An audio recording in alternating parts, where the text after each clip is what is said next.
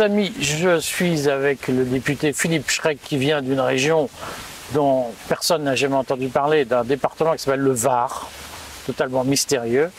Euh, il me reçoit très aimablement, j'en suis très flatté, je le remercie dans les jardins de l'Assemblée nationale. Vous voyez derrière ces jardins, vous entendez le bruit de la fontaine à côté, je vous ferai quelques photos. Euh, merci, monsieur le député, de moi qui vous remercie. Euh, disponibilité. Aujourd'hui est une journée euh, extrêmement chargée à l'Assemblée, mais vous, vous, êtes, avant de parler, de, de faire un rapide tour d'actualité, vous êtes beaucoup occupé de la question de l'eau. Vous avez dénoncé le gaspillage de l'eau. Vous avez organisé une journée à Eguine dans le Var. Bah, ne cherchez pas où ça se trouve, c'est presque en Afrique. Ah, ça y est, je me vais encore me faire insulter. Euh, pourquoi, pourquoi la question de l'eau vous tarabuste Alors, je, vous reprends d'abord sur Eguine, qui est un endroit merveilleux sur le lac de Sainte-Croix, avec un tourisme raisonné. Euh, donc, euh, surtout, n'écoutez pas la question et écoutez la réponse. Et allez à Eguine pendant vos vacances. plus sérieusement, quoique, l'eau est un problème dans le Var et dans d'autres départements du Sud où nous subissons des restrictions importantes. Euh, et euh, à chaque rencontre avec les acteurs du monde économique ou les maires, euh, ce sujet revient. Nous sommes encore une fois en restriction. Des communes sont ravitaillées par citerne ou par pack d'eau. pour, pour cet été, les stocks sont en cours. Donc il a été envisagé de créer un groupe de réflexion dont j'ai un petit peu et un groupe de travail au sein du Rassemblement national.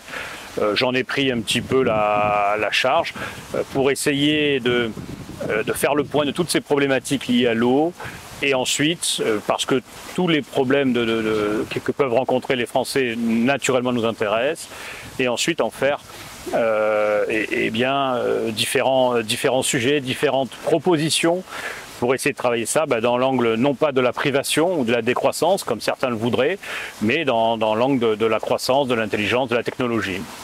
Alors concrètement, parce que les, Parisiens se plaignent d'avoir trop de pluie, donc ils sont loin des problèmes de l'eau même s'ils boivent une eau du robinet qui n'est pas toujours très bonne. Euh, est-ce que ça signifie qu'il y a vraiment une sécheresse ah oui. dans certaines parties de la France? Ah, Il y, a, des sécheresses euh, statistiquement euh, constatées, et surtout, ce qui est le plus grave, la sécheresse hivernale. Qu'on soit en situation de sécheresse l'été dans le Var, dans les PO, dans l'Aube, dans le Gard, c'est assez classique. nous l'avons tous connu depuis, j'allais dire, tout petit. Par contre, euh, la sécheresse hivernale cumulée empêche la reconstitution des stocks et euh, entraîne une, raréfaction euh, de la ressource. Donc oui, nous avons vraiment un problème de, sécheresse. J'ajoute que si vous venez encore une fois dans, le Var, et je pense que vous allez bientôt y venir, c'est sur nos lacs, c'est visuel. Quand vous avez un lac qui perd 7, 8, 10 mètres de niveau d'eau, vous constatez le phénomène de façon visuelle. Comment s'explique ce phénomène? Bah, ça, on va pas. Euh, ah ben si, justement. oui, oui. Non, ben on, a, on a un réchauffement euh, climatique euh, évident qui se traduit par des bouleversements. Les bouleversements sont lesquels? Pas d'eau dans certains endroits et j'allais presque dire trop d'eau dans d'autres c'est presque une tropicalisation euh, de notre climat. Euh, donc ce changement climatique euh, fait des... Oui, se, ressent. Cette, cette raréfication de l'eau est liée au changement climatique et à l'amoindrissement de la précipitation neigeuse ou pluviale. Est-ce que vous pensez que les mesures proposées, je crois que nous allons être délogés par un huissier, est-ce que vous pensez que les mesures proposées par Emmanuel Macron, son plan haut qu'il a présenté, non pas à Eguin, mais dans, le sud-est, est-ce que vous pensez que ce sont des mesures adaptées à la situation? Alors, des... il s'agit de mesures, euh, il de mesures euh, tout à fait cosmétiques et j'allais dire de, publicité, de communication euh, politique. euh, il s'agissait pour lui, et c'est dommage qu'il ait choisi l'eau euh, comme vecteur, il s'agissait pour lui de passer à autre chose après l'épisode des retraites. Euh, ce qui est annoncé, somme toute, c'est pas grand-chose. C'est des plans, c'est des déclarations d'intention qui existaient déjà, c'est la création d'une application sur l'eau. Hein, quand, il, y avait problème d'énergie, on a fait EcoWatt. Quand il y avait le Covid, on a fait tous anti-Covid. Et là, on fait EcoFlotte, quoi, si vous voulez. Donc, non, ce n'est pas à la hauteur des enjeux de l'eau qui nous préoccupent façon générale, est, parce que c'est une question que beaucoup de gens se posent, Quelle est la position du Rassemblement national vis-à-vis de ces questions Est-ce que l'écologie, c'est un thème du Rassemblement national? Tous les thèmes euh, qui touchent ou impactent la vie des Français et de nos compatriotes intéressent le Rassemblement national. L'écologie au premier point, euh, l'eau euh, également, et il est hors de question que nous laissons ces sujets, j'allais dire, à des idéologues et à des dogmatiques. quelque part, l'écologie est trop importante pour nos enfants et notre tissu économique et agricole pour laisser et abandonner ce sujet aux écologistes. Donc effectivement, euh, cela concerne le Rassemblement national.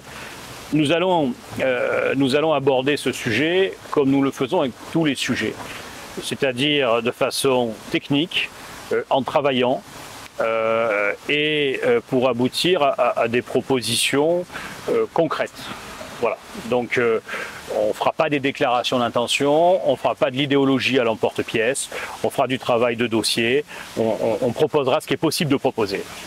Est-ce que vous pensez que l'écologie doit être au cœur de l'action politique. On entend les plans de transition écologique, le, une espèce de branle-bas de combat autour de la, transition énergétique, la transition du chauffage. Est-ce que vous pensez que tout ça mérite un tel effort?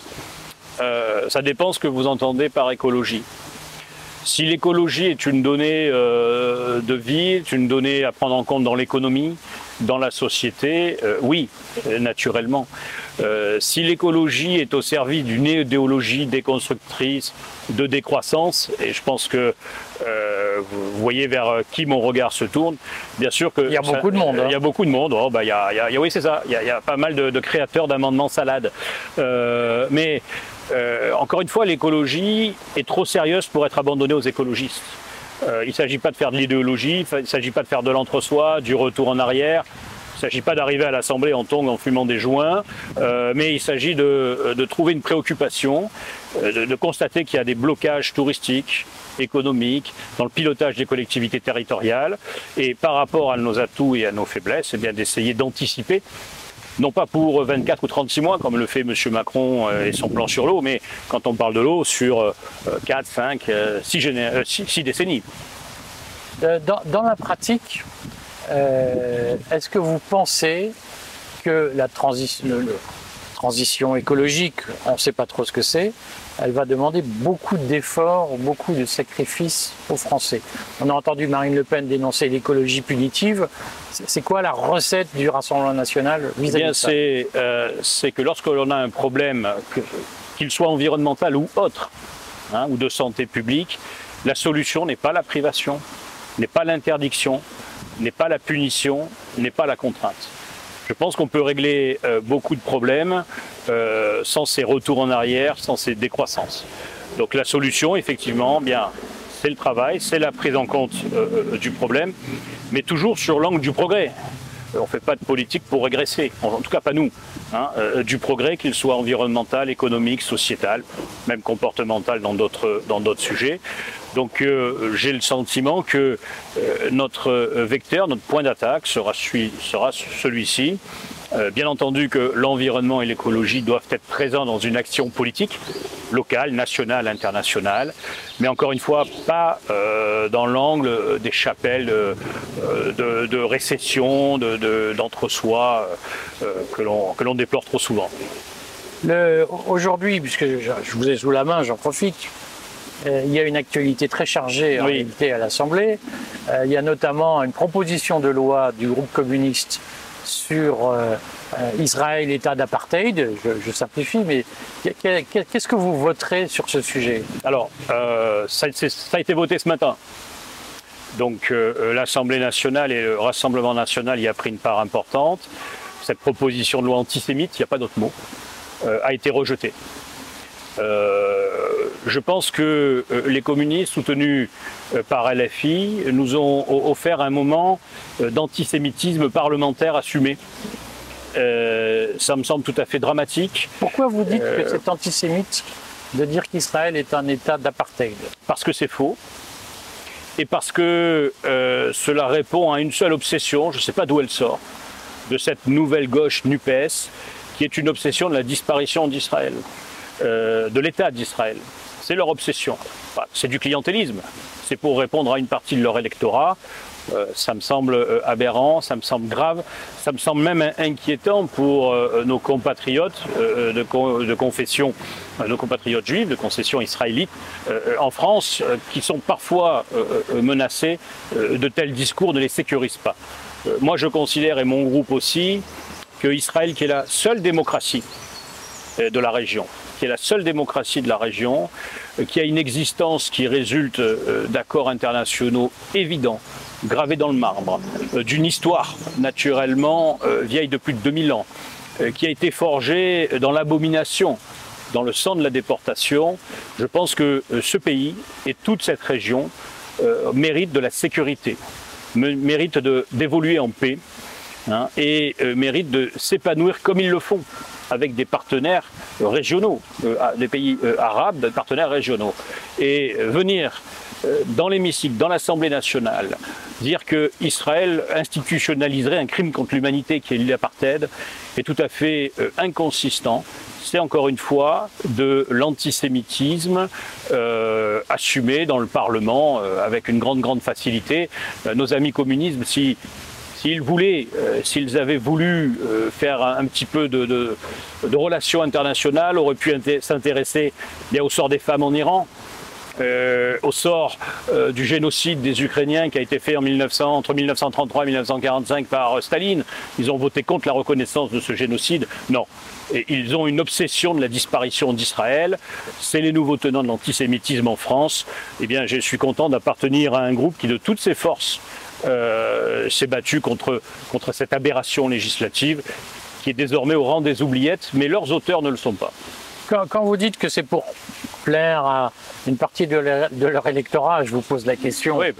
évidemment avec malice, vous, visez qui au juste? Bah, je, vise euh, l'islamo-gauchisme, euh, qui est tout à fait présent, qui est tout à fait actif, qui est financé euh, en France et qui mène une quête tantôt de déconstruction de nos valeurs et qui mène une quête d'élimination de l'État d'Israël.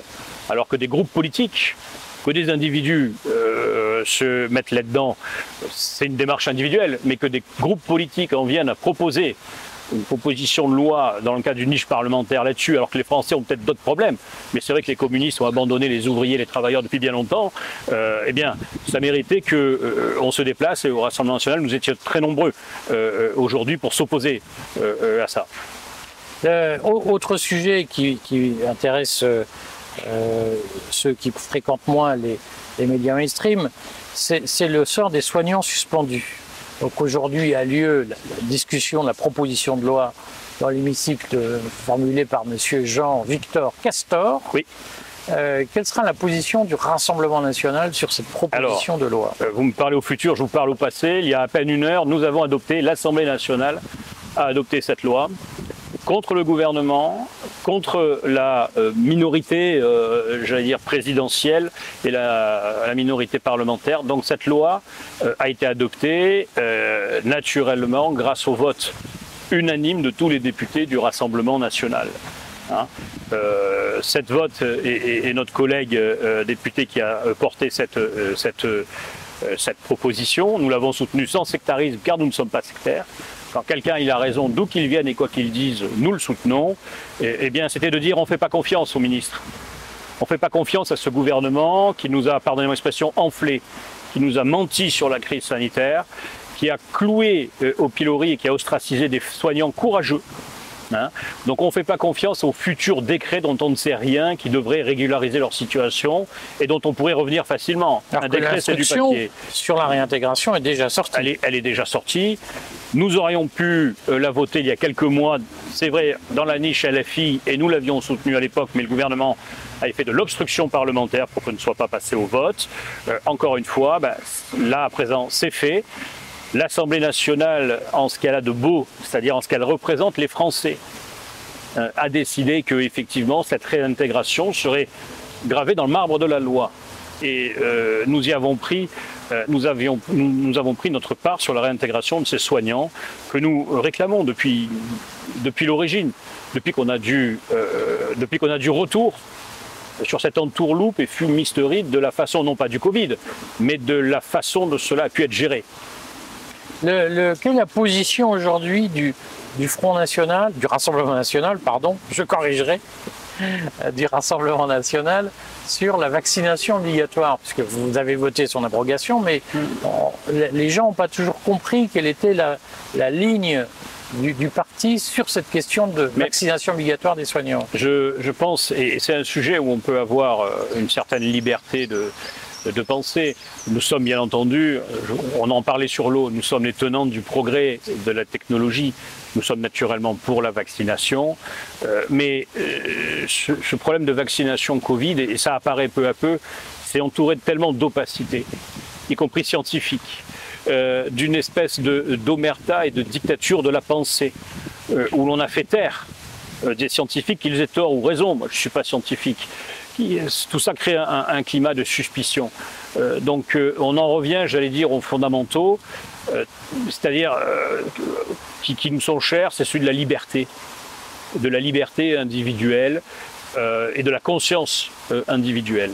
Moi, j'ai pas peur de dire que je suis vacciné une fois, deux fois, trois fois. J'ai été autant de fois vacciné que j'ai. quatre aussi, si vous Non, trois. J'ai été autant de fois vacciné que j'ai attrapé le Covid. Donc voilà, ça a été ma liberté. Euh, et, ceux qui, euh, en conscience, ne vont pas dans ce choix sont tout aussi respectables et, peuvent travailler. Enfin, on est arrivé à, des bêtises, je voudrais revenir là-dessus, même si c'est un combat d'arrière-garde. Euh, on peut se faire soigner par un médecin qui a le Covid et vacciné, et on ne peut pas se faire soigner par un médecin qui n'a pas le Covid et non vacciné. Lorsqu'il y a eu les feux qui ont dévasté le sud-ouest de la France l'été dernier, nos pompiers professionnels ou volontaires non vaccinés n'ont pas pu aller combattre le feu et on a appelé des Polonais ou des Roumains qui n'avaient jamais vu le feu et qui eux n'étaient pas vaccinés. Donc euh, tout ça, euh, cette crise a été drapée dans le manteau de l'hypocrisie, du non-dit et du mensonge. Et euh, la loi que nous avons votée ce matin, qui est un échec politique pour le gouvernement, bien, cette loi vient le rappeler à sa façon. Alors, en, venant vous rencontrer, j'ai croisé François Ruffin, euh, Éric Coquerel, euh, Boris Vallot. Vous de bonnes relations. je connais, moi, je suis très neutre, je connais tout le monde. Euh, le, comment, se, comment vous décririez la relation entre les députés Rassemblement National et les, les députés de la NUPS aujourd'hui? Alors, on a une divergence, indépendamment des divergences politiques c'est que euh, nous, nous avons euh, la volonté de euh, sauver le pays en participant aux institutions.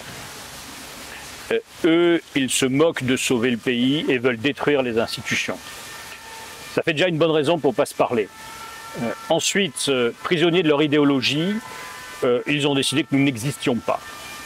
Donc il n'y a pas de relation. C'est désagréable. C'est haineux de leur part. C'est haineux. Mais l'action publique et l'action politique on parlait de la question d'Israël, euh, se euh, traduit toujours chez eux sur le prisme de la haine et de l'interdiction. C'est les héritiers du bolchevisme et du, et du, stalinisme. Donc euh, c'est sûr qu'on est en situation, j'allais dire, irréconciliable, sauf que nous nous considérons qu'en politique, nous n'avons pas d'ennemis, nous avons des adversaires. Nous votons, et ça a été le cas ce matin, bah, contre eux massivement lorsqu'ils font n'importe quoi, mais avec eux, on parlait de la, vaccination, lorsque les choses vont dans le bon sens. on a cette euh, ouverture d'esprit parce qu'on respecte les femmes et les hommes, hein, euh, et les élus, on a cette ouverture d'esprit qu'ils s'interdisent d'avoir, à une ou deux euh, exceptions près. Voilà. Ah, je ne vais pas abuser de votre disponibilité, mais si Marine Le Pen arrive au pouvoir demain, le pitch de son mandat, la petite phrase qui résume le grand axe stratégique, ce serait quoi euh, c'est une question qui me prend un peu, c'est une question qui me prend un peu au dépourvu, mais c'est pour ça que je la pose. Euh, oui, non, mais c'est fait pour ça les questions. Qu'on ne croit pas que notre euh, relation est une relation de connivence. non, ben, ben, le pitch, ce serait ben, bien sûr de rendre la France aux Français et de redonner. Ça veut dire quoi Rendre la France aux Français aujourd'hui? Eh bien, que, que, la population française, que les citoyens français, par l'intermédiaire de, leur, de leurs élus, reprennent la main de l'action publique et de l'action politique, ce qui n'est plus le cas. Hein. l'action politique est abandonnée aux lobbies, euh, aux grandes entreprises, j'allais dire aux fonctionnaires, malgré tout le mérite qu'ils ont. Et je pense que Marine Le Pen arrivera à remettre l'élu, j'allais dire, au centre, au centre du pays. Et puis naturellement, elle stoppera ce processus de déconstruction dont on pourrait parler des heures, mais sur lequel moi, je, la, rejoins, j'allais dire, à 1000%. Euh, donc euh, oui, je pense que rendre la France aux Français et redonner au pays un cap et une trajectoire qui n'est pas comme la trajectoire que donne Emmanuel Macron à 100 jours. Une trajectoire à 100 jours est une trajectoire indigne d'un chef d'État, mais qui sera une trajectoire sur de nombreuses années. Bon, merci de cet entretien et merci de cet endroit magnifique. Avec plaisir, c'est la maison de tous les Français en plus. Voilà.